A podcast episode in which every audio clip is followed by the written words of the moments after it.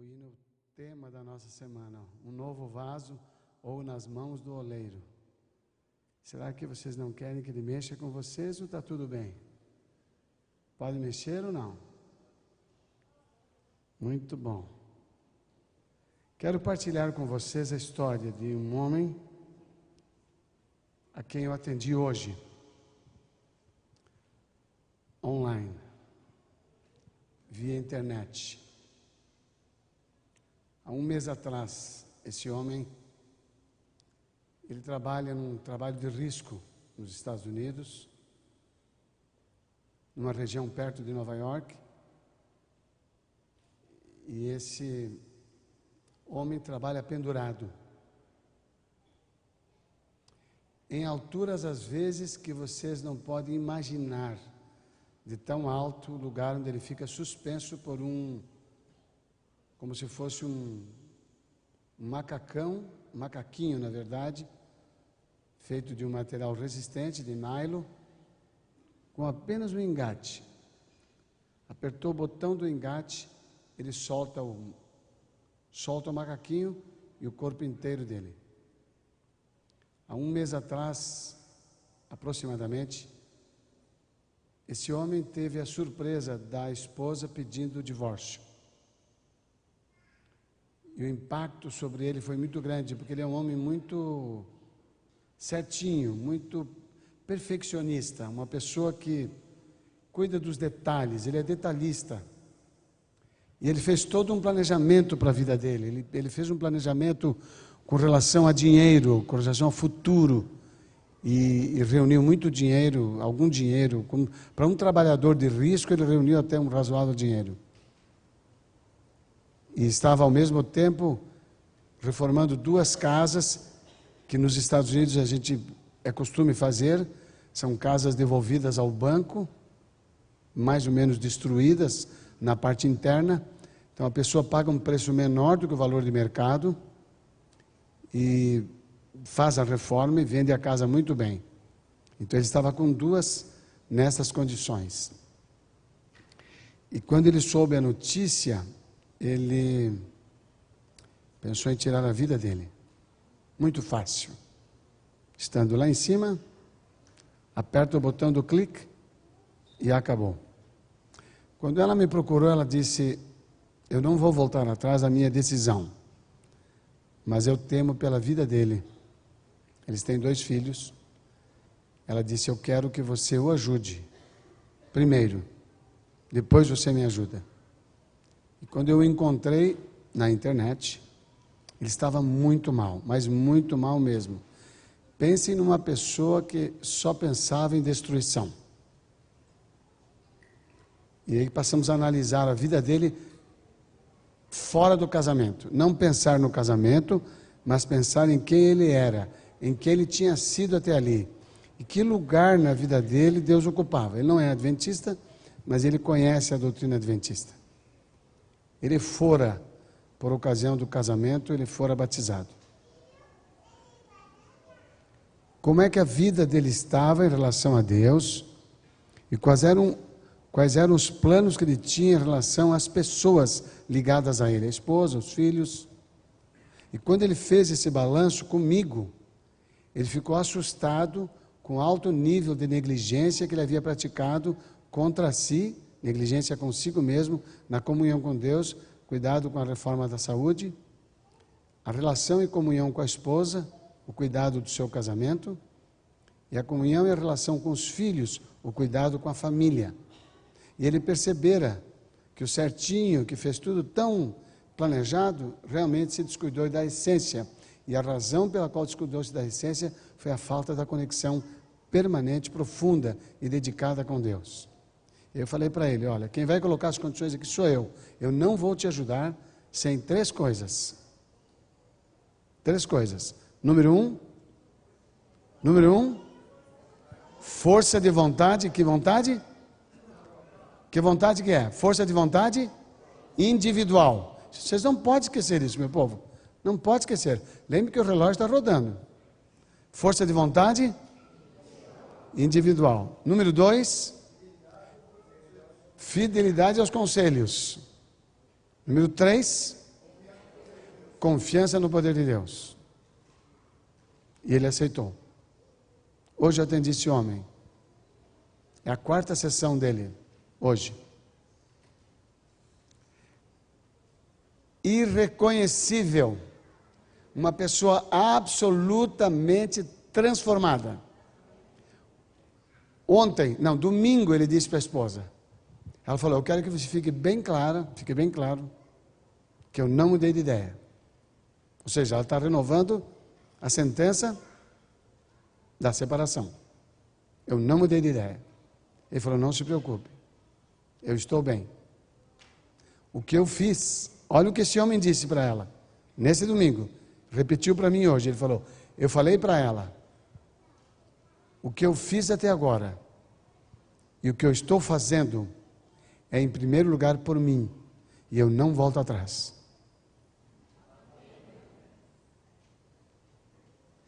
Eu contei uma notícia boa, importante, positiva, ou eu contei um blá blá blá? Vocês não vão pensar que eu vou ficar quieto depois de dizer alguma coisa do tamanho que eu falei, com o que aconteceu com uma pessoa que não fui eu que fiz, quem fez? Ele fez, não foi Deus. Ele fez. A ação de Deus é decorrente da vontade dele. Sem a vontade dele, Deus não teria feito nada. Como não fez durante todos os anos em que ele negligenciou o seu relacionamento com Deus. E não espere você, por ser membro de igreja, que com isso você se torna filho de Deus. Porque se nesse caso fosse verdade, que uma pessoa que entra numa igreja se torna filho de Deus, se você entrasse numa garagem, você virava um carro.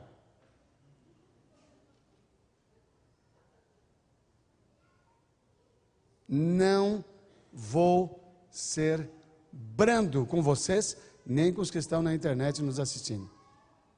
O tempo é muito urgente para nós. Qual é o tema de, no, de, de hoje para nós? O que nos faz iguais? Nós havíamos considerado o que nos faz diferentes.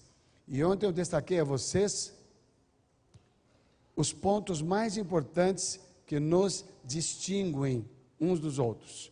O número um, o mais importante de, de todos, é a nossa herança genética, que define a base da nossa personalidade, que chama-se temperamento. O temperamento, a pessoa nasce com ele. Você não entra numa fila para escolher ser isto ou aquilo.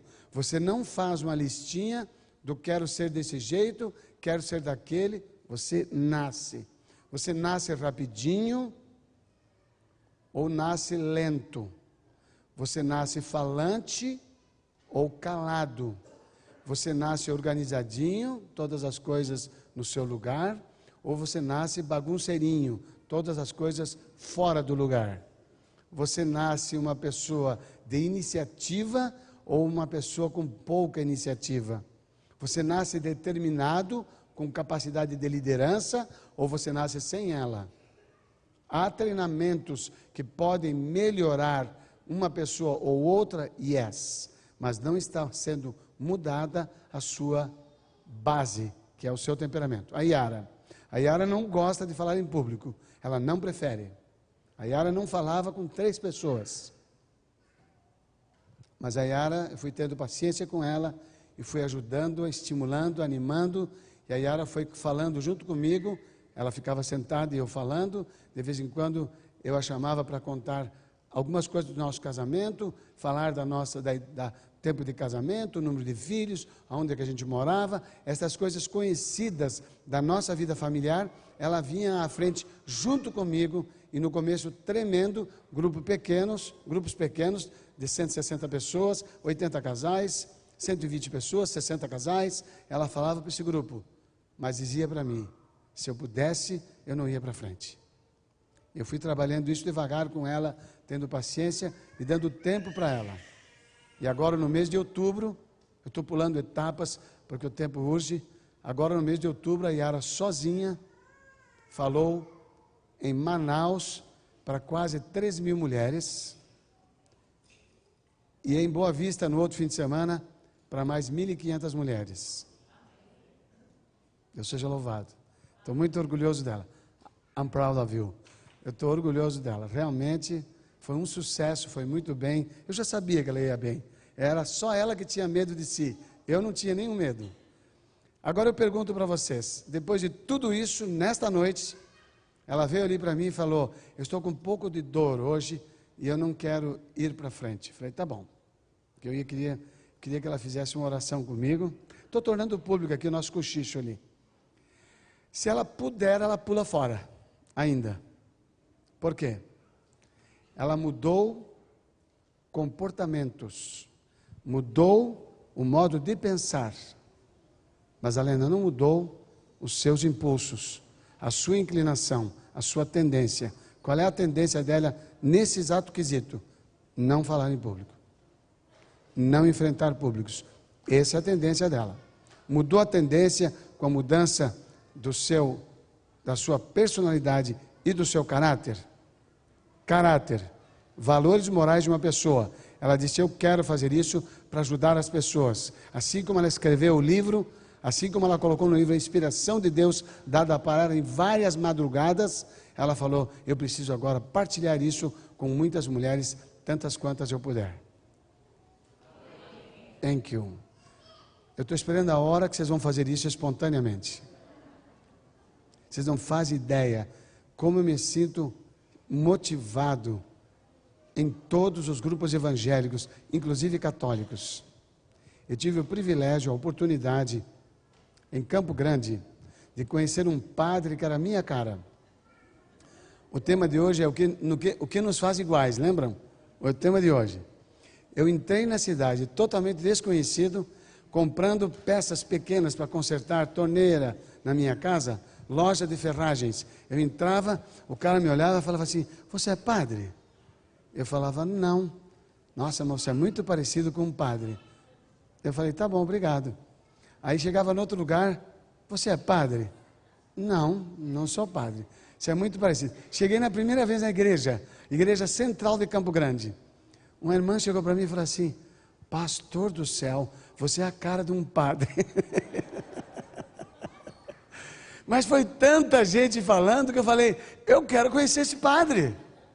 E ela fez um contato com ele. E combinou uma vez, combinou duas, finalmente combinamos aonde?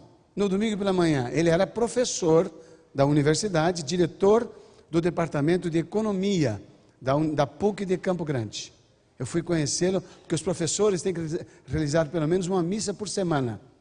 E ele estava na missa quando eu cheguei. Quando eu cheguei, ele já estava paramentado. Sabe o que é paramentado? Ele estava com a batina, todo vestido. Eu olhei para ele e falei: Sou eu. muito iguais. Muito iguais. Em que, que nós éramos iguais? Na aparência. Nós éramos iguais na aparência. O penteado do cabelo, até o óculos que a criatura usava era igual ao meu. Ele falou: Já estou entrando para a missa agora, eu não vou ter condições agora de conversar com você, mas Demar, como você é parecido comigo. Ele também achou.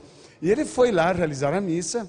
Eu, a Yara e essa irmã, que era amiga dele, nos conduziu. Ela estava toda preocupada. E agora, pastor? Eu não, fica tranquilo. Se você não senta no banco, você não precisa se ajoelhar. Fica em pé. E nós ficamos, assistimos a missa inteira dele. Quando, quando terminou a homilia, a pregação, ele falou: tem uma igreja de uns, aproximadamente uns 600 membros mais ou menos. Ele falou: tenho uma surpresa para vocês aqui. Meu irmão chegou da Itália recentemente. Ele falou: Edemar. e eu fui para frente. Quando eu subi a escada, eu não tinha virado, não tinha aberto a minha boca. A igreja inteira fez: Uau. Ele falou: não é gêmeo, mas é, nós somos iguais. Naquele momento, uma igreja inteira católica, sem todo o conhecimento que nós temos da verdade. Ele me apresentou o grupo e disse: Não, estou brincando. O Edemar é um pastor adventista, mas nós somos muito parecidos e eu queria apresentá-los para vocês. E me entregou um microfone. O que, que você fala para uma congregação católica depois da missa já terminada? Eu falei: Estou muito feliz em conhecê-los e muito feliz que o meu irmão o padre Luigi, que era o nome dele, é o, é o pároco desta congregação linda, maravilhosa. Mas tem uma coisa muito triste que eu vou contar para vocês aqui. o Padre Luigi, esse homem dedicado, eu vejo no rosto dele que ele é um homem consagrado a Deus, ele não pode salvá-los. Não é, Padre Luigi? Ele falou: é. Todas as missas que ele realizar e vocês estiverem aqui, não poderão salvá-los. Não é, Padre Luigi? Ele falava: não é. Ele falava: é. Eu falei: a única coisa que pode salvá-los é Jesus. Não é, Padre Luigi? Ele falou: é. E Jesus só é conhecido pelo relacionamento pessoal com Ele, no estudo da Sua palavra. Não é, Padre Luigi? Ele falava, é. Ele estava se tornando um adventista junto comigo, animado. E a igreja respondeu. Quando ele falou, vocês gostaram? E eles juntos, gostamos, amém. Eles eram católicos, não eram vocês.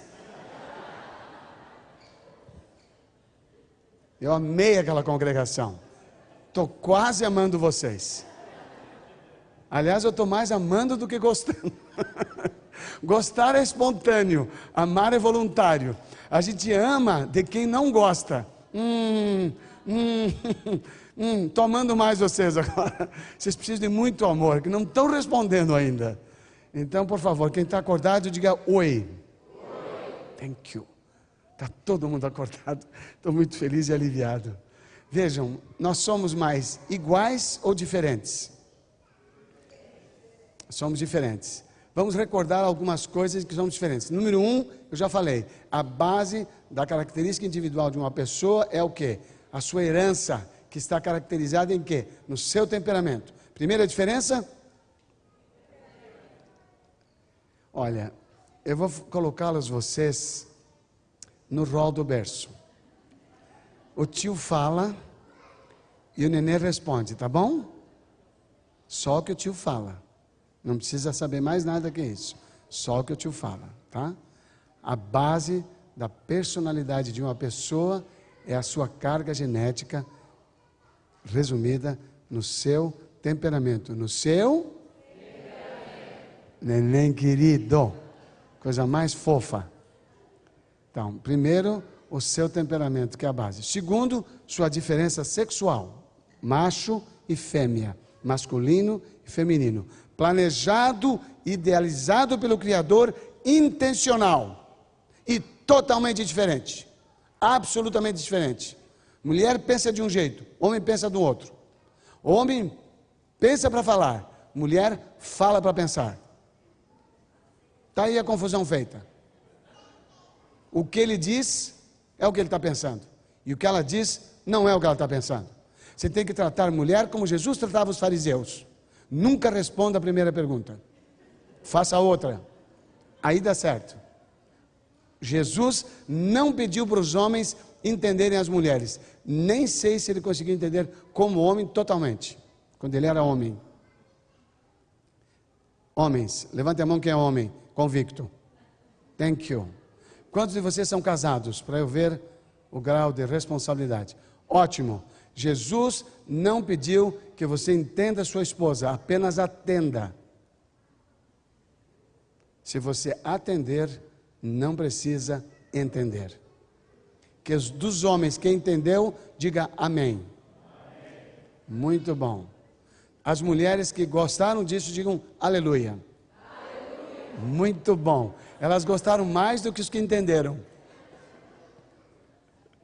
Muito bem. Número um, a base vem da nossa herança genética, centralizada, revelada em nosso temperamento. Número dois, nossa sexualidade. Agora o neném repete: nossa Para afirmar, número um. Número dois, então, dois pontos grandes de diferença, ok? Número três, base familiar. O que os meus pais me ensinaram foi totalmente diferente do que os pais da Yara ensinaram para ela. Eu brincava na rua, a Yara nunca brincou na rua. Eu nasci numa família católica, a Yara nasceu numa família adventista. Eu brincava com as outras crianças e podia dormir na casa deles quantos quisesse. A Yara não fazia isso, não era permitido. A formação familiar determinou valores e padrões de conduta que são específicos daquela família, não tem que ver com os princípios da palavra de Deus, da família dela, da minha família. E agora nós estamos juntos. Assim acontece conosco. Nós transmitimos aos nossos filhos valores nossos, que é a combinação do que recebemos dos nossos pais, eu dos meus, a Yara dos dela, e juntos nós transmitimos os nossos para os nossos filhos. O nosso jeito de disciplinar, o nosso jeito de repreender, o nosso jeito de educar, próprio nosso. Ao apresentarmos o nosso modelo para os nossos filhos, eles reagem com suas diferenças. Duas delas que vêm com eles, independente da formação minha e da Yara, independente da formação do pai e da mãe, essas crianças reagem por dois motivos. Número um, o seu temperamento. Número dois, a sua sexualidade. Está presente. Ela está em treinamento, mas isto não é introduzido nele, isso está nele. Eu vou ter que lidar com isso, eu vou ter que saber isso. Por isso que é importante recordar as principais razões da nossa diferença. Número um, temperamento. Número dois, sexualidade. Número três, formação familiar. E número quatro, a nossa pecaminosidade. Todos pecaram, diz o apóstolo Paulo em Romanos. Todos pecaram e carecem do quê? Da glória de Deus. Vamos ver se você sabe esse verso de cor. Todos pecaram. Eu, o tio fala e você repete. Todos pecaram, Todos pecaram. E, carecem e carecem da glória de Deus. Fale inteiro sozinhos. Todos pecaram. Todos incluem você? Sim. Thank you. A primeira, a primeira compreensão que Jesus precisa para salvar um pecador é ele admitir que é pecador. A primeira condição para que Jesus perdoe um pecado é que ele seja admitido e confessado. Eu admito que pequei e eu confesso o meu pecado, que foi tal. Esta confissão abre espaço para que Jesus me perdoe. O perdão não implica em você resolver o seu passado. Nenhum de nós, na prática de um ato pecaminoso, qualquer que seja, ofensa a alguém, retirada ou tirar alguma coisa de alguém, negligenciar algo para alguém, nada que eu tenha feito para trás, nada que eu tenha cometido de pecado que alguém foi prejudicado, nada eu posso recuperar. Não há chance, não há condições. Eu posso confessar eu posso estar arrependido de verdade e eu posso não repetir mais o pecado, mas o que foi feito, somente a justificação da graça de Cristo me pode cobrir e corrigir. Aquela pessoa ofendida, uma vez que eu confessei e ela me perdoou, ela terá ferida machucando ela por um tempo ainda. E é Jesus que vai curando esta pessoa não eu. É Ele que vai restaurando nela a habilidade de esquecer, de superar a dor causada pelo meu ato, que a prejudicou por negligência ou por ação que foi agressiva ou prejudicial. Não sou eu.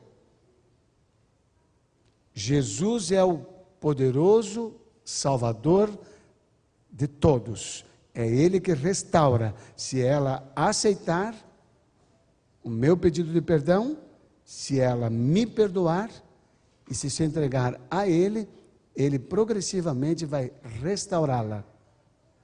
O meu pedido de perdão não está condicionado ao perdão dela.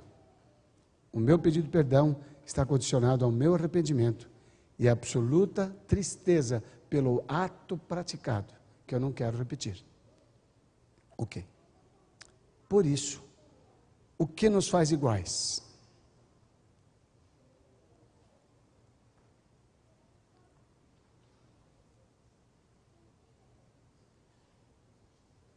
Eu vou trazer uma lembrança que ninguém gostaria, ninguém gostaria de ter, essa lembrança hoje, mas eu tenho que trazer, porque senão a gente não cresce, a gente não progride. Nessa semana em que nós estamos falando deste relacionamento tão importante. Ambos foram criados, lembram? Número um, a imagem de Deus. Número dois, a sua semelhança. Eu disse a vocês que após a desobediência, os nossos primeiros pais perderam o que dos dois? O que, que era a imagem de Deus? O que é a imagem de Deus? Seu caráter. Vamos somar a Bíblia na carta do apóstolo Paulo.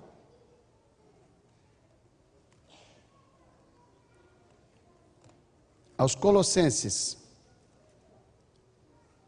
Carta do apóstolo Paulo aos Colossenses, no capítulo 3.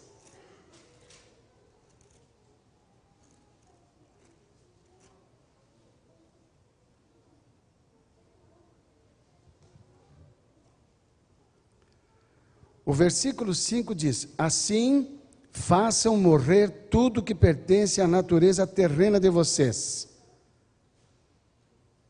Este verbo está no imperativo: façam morrer. É uma ordem imperativa que você aceita e executa ou não, rejeita e não executa. Façam morrer tudo que pertence à natureza terrena de vocês: imoralidade sexual, impureza, paixão, desejo mal e a ganância que é a idolatria. É por causa destas coisas que vem a ira de Deus sobre os que vivem na desobediência, as quais vocês praticaram no passado, quando costumavam viver nelas. Mas agora abandonem todas essas coisas, quais? Ira, indignação, maldade, maledicência, linguagem obscena no falar. Não mintam uns aos outros, visto que vocês já se despiram do velho homem com suas práticas e se revestiram do novo, o qual está sendo, olha esta frase, está sendo renovado em conhecimento à imagem do seu Criador. Está sendo renovado a imagem. Por quê? Porque perdeu a imagem. Pegaram a cadeia? Sim ou não? Pegaram a ideia? Eu tenho que fazer morrer a minha velha natureza para eu restaurar. Então, na verdade, após a desobediência, o que aconteceu? Nós perdemos a imagem de Deus. Logo, todos, como diz o texto, vamos junto comigo, todos pecaram. O que mais? Todos se tornaram descendência de quem? Dura realidade. Aprendemos isso ontem. Descendência de quem? Não adianta você ser tímido minha servente. Tipo assim, eu não quero ser, mas é. Não adianta. Sabe qual é a pessoa que nega? Sabe qual é a pessoa que nega uma característica que ela tem em seu temperamento, que aparece em sua personalidade? Sabe qual é a pessoa que nega? A que não aceita que tem.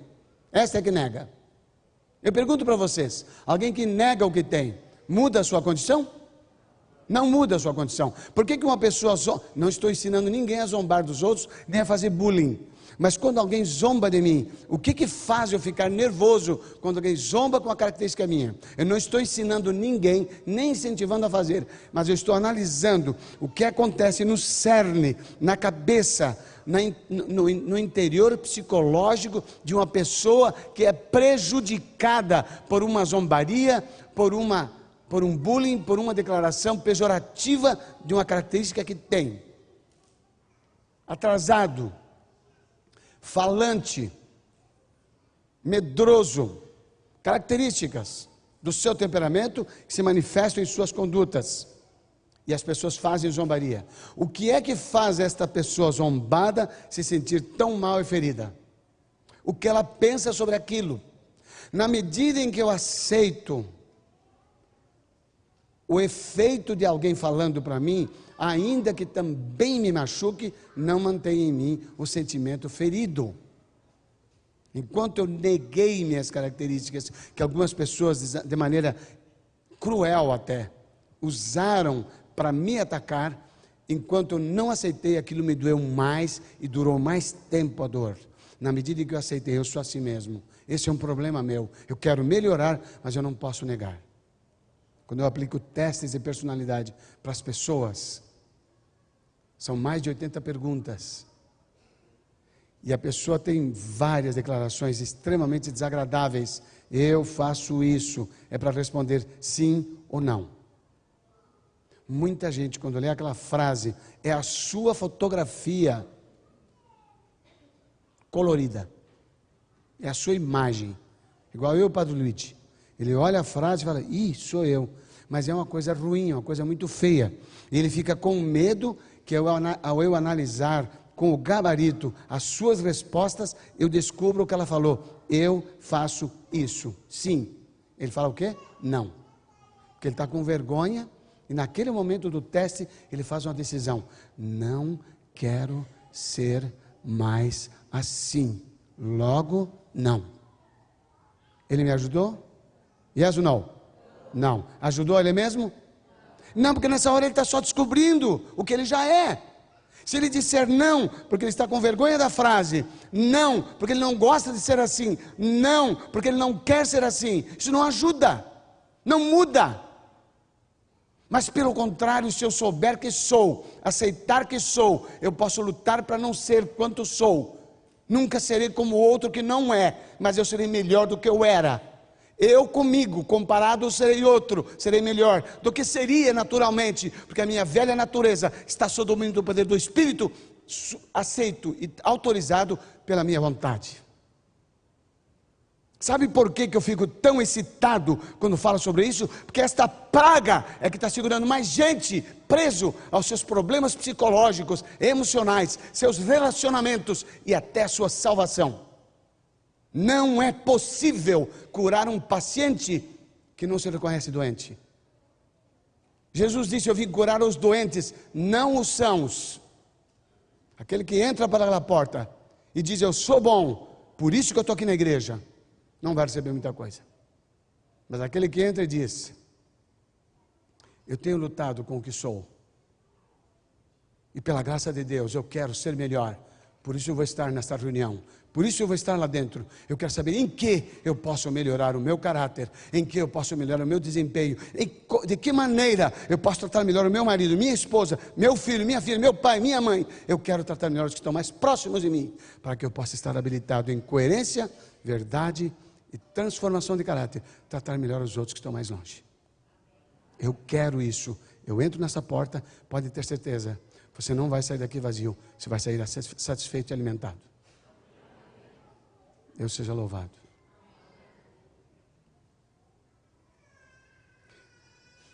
Eu disse que nós estávamos com medo de falar, somos o quê? Número 4. Somos o quê? Somos descendência da serpente.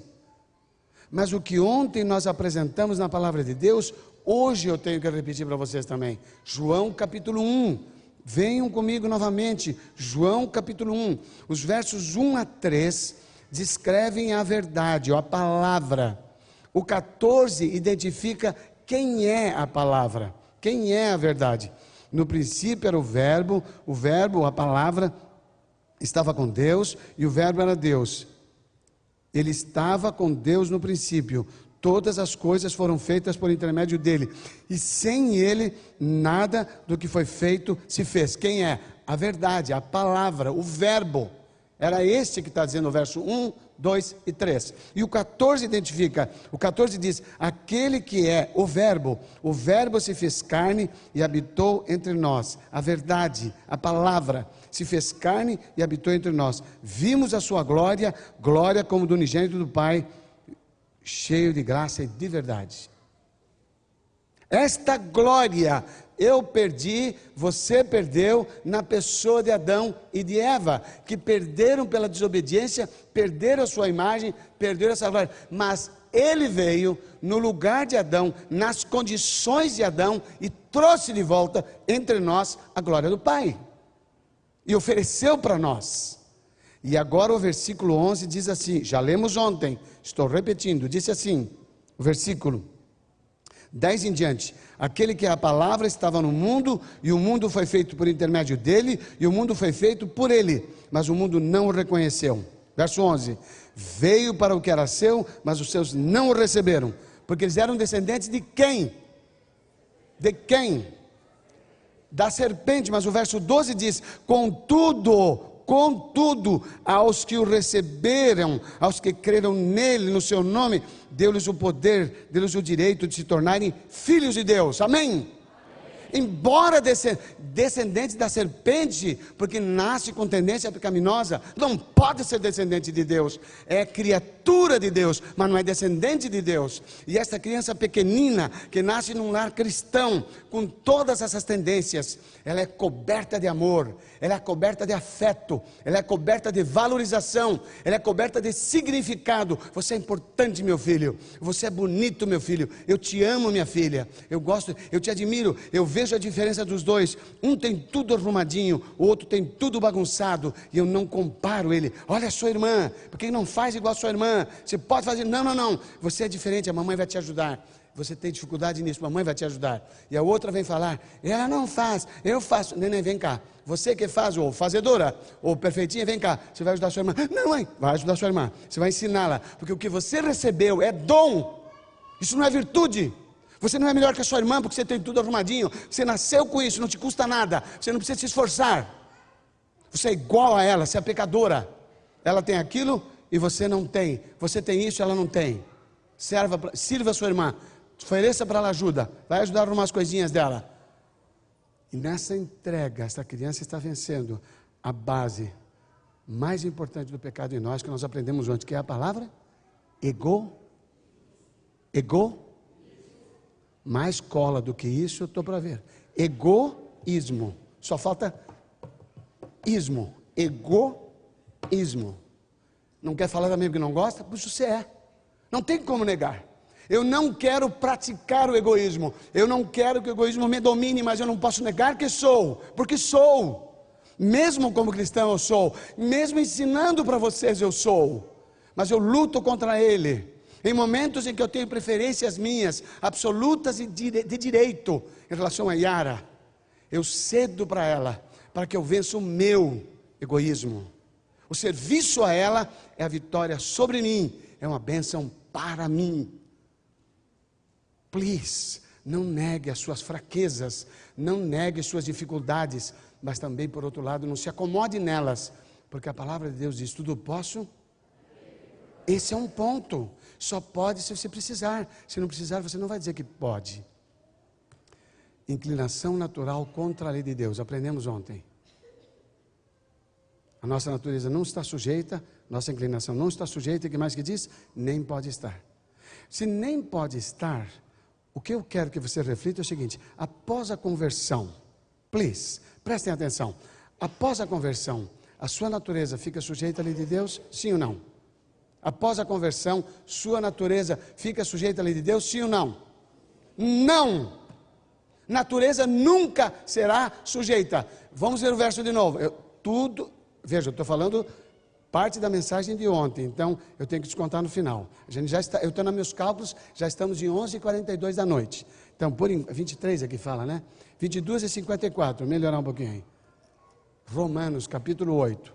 Voltando lá, só para fixarmos essas verdades que nos levam para casa com uma consciência despertada de possibilidades. Verso 7 diz assim: a inclinação da carne é inimiga de Deus, porque não se submete à lei de Deus, nem pode submeter-se, nem pode fazê-lo.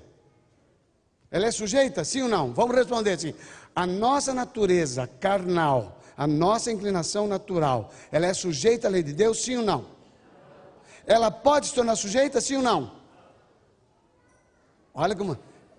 Vocês percebem como fica difícil? Ela não consegue. Mas você não quer dizer, porque você acha que quando você aceita Jesus, ela se torna. Não, ela não se torna. Você a torna. É a sua vontade. Verso seguinte. Olha o que diz o verso seguinte. Que ontem eu não li. Agora eu vou ler. Versículo 8. Quem é dominado pela carne não pode agradar a Deus. Entretanto, vocês não estão sob o domínio da carne qual é a inclinação da carne? Para a morte ou para a vida? Qual é a inclinação da carne? Versículo 6. Versículo 6. 8, 6. Romanos 8, verso 6. A inclinação da carne é morte, mas a inclinação do espírito é vida e paz. Qual é a inclinação da carne? Depois da conversão, a inclinação muda ou não?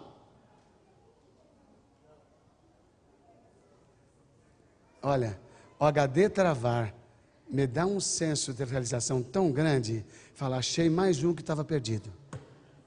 Mais um que estava pensando equivocado. A inclinação não muda, meus anjos. Neném. A inclinação não muda. Você muda a sua vontade e, pelo poder da graça do Espírito em Cristo Jesus, você domina uma inclinação que não muda, mas muda o que? A minha ação, o meu comportamento, o meu caráter, por causa da minha vontade, submetida à vontade de Deus e habilitado pelo poder do Espírito. Para sempre? Não. Eu fiz isso hoje, amanhã não comunguei, não busquei o Espírito, amanhã a natureza, que não está sujeita, o que ela faz comigo? Me coloca de volta aonde? No mesmo lugar que eu estava, de novo dominado pela carne. Porque ela nunca vai se sujeitar. Eu vou sujeitá-la pelo poder da graça de Cristo Jesus. É isso que ele diz: tudo posso naquele que me fortalece. Vivo não mais eu. E o verso 8, o capítulo 8 continua dizendo, verso 9: Entretanto, vocês não estão no domínio da carne, mas do espírito. Se de fato, olhem essa frase, se de fato o espírito de Deus habita em vocês. E se alguém não tem o Espírito de Cristo, não pertence a Cristo. Como é que eu sei que você tem o Espírito de Cristo? Vamos pensar aqui uma coisa.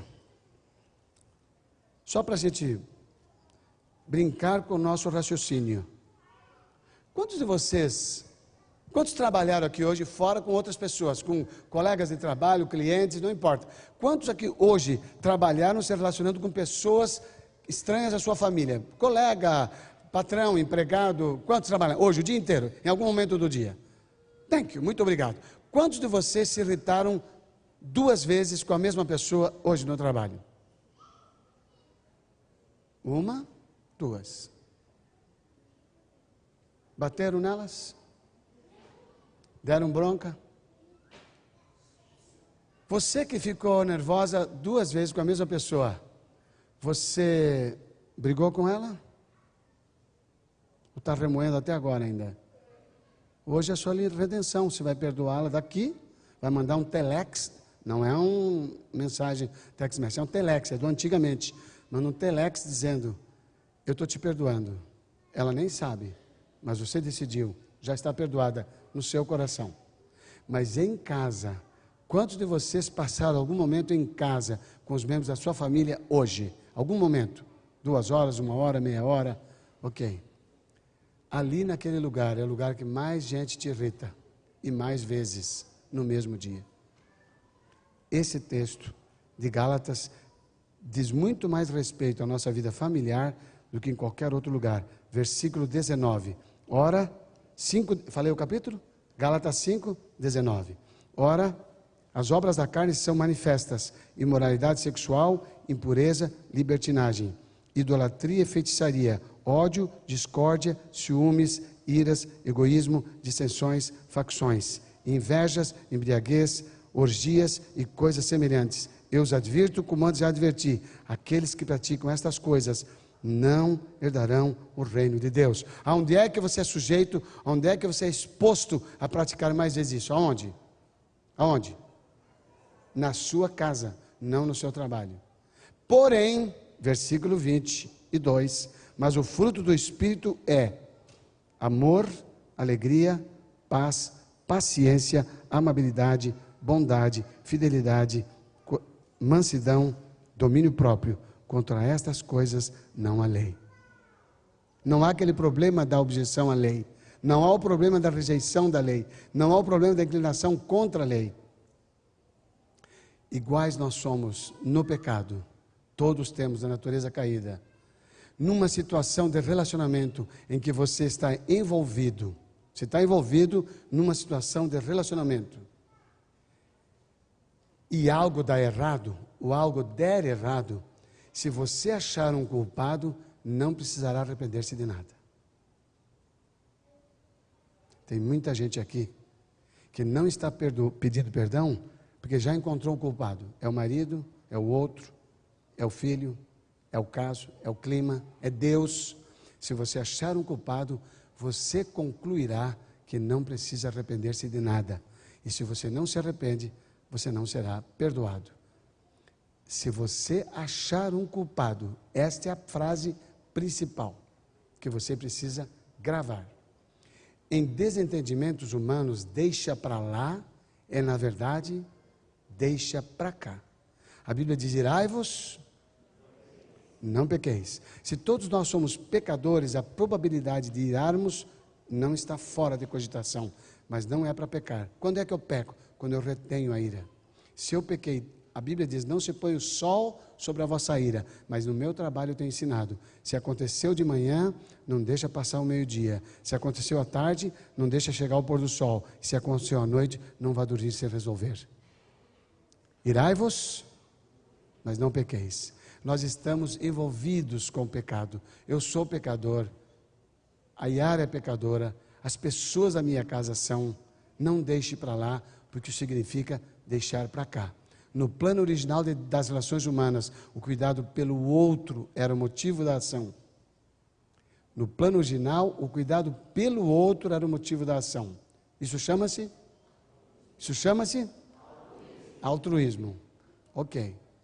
Após o pecado, o motivo da ação passou a ser o interesse por si mesmo.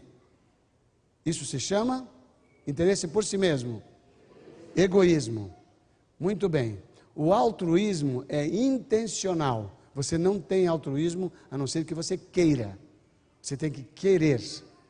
O egoísmo é natural. Se você não tiver o desenvolvimento do altruísmo, você estará vivendo o egoísmo. O natural predomina. Ontem eu era inteligente e queria mudar o mundo. Hoje eu sou sábio, eu quero mudar a mim mesmo. Quantos estão comigo nesse propósito? Quantos estão comigo nesse compromisso? Sustente a sua mão. Por favor. Senhor, sou egoísta por natureza, eu sei. A herança de Adão nos colocou nesta condição. Mas a tua misericórdia nos permitiu sair do jardim para podermos voltar pela graça e o sangue de Jesus. Ajuda-nos a admitir a nossa fraqueza pecaminosa, nossa tendência e nosso egoísmo e ensina-nos a praticar o altruísmo cada dia, para que fazendo-o aos outros, mudemos o nosso caráter para a tua glória, em Cristo Jesus. Amém. Nós vamos cantar agora. Dá tempo, pastor? Nós vamos cantar. É um apelo. Você fica sentado. Quando o apelo tocar o seu coração, você pensa no que quer mudar. Você pensa no que você descobriu hoje que é mais grave em você e que você estava negando. Negando porque você não gosta.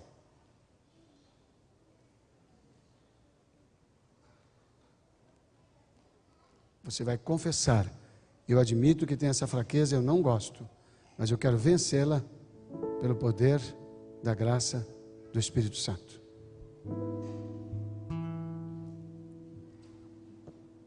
Vou ficar com vocês.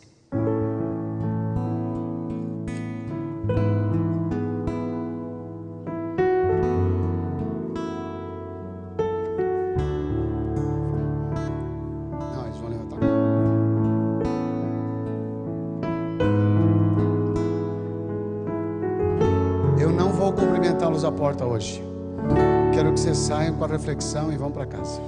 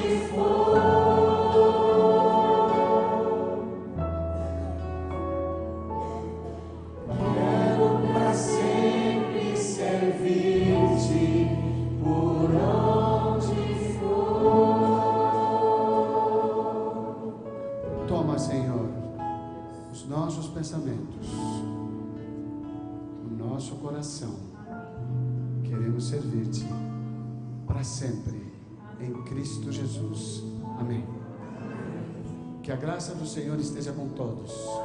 Portas abertas, fluência rápida, não conversem muito, para que os pensamentos aprendidos permaneçam em vossa mente até haver a mudança completa. Amém.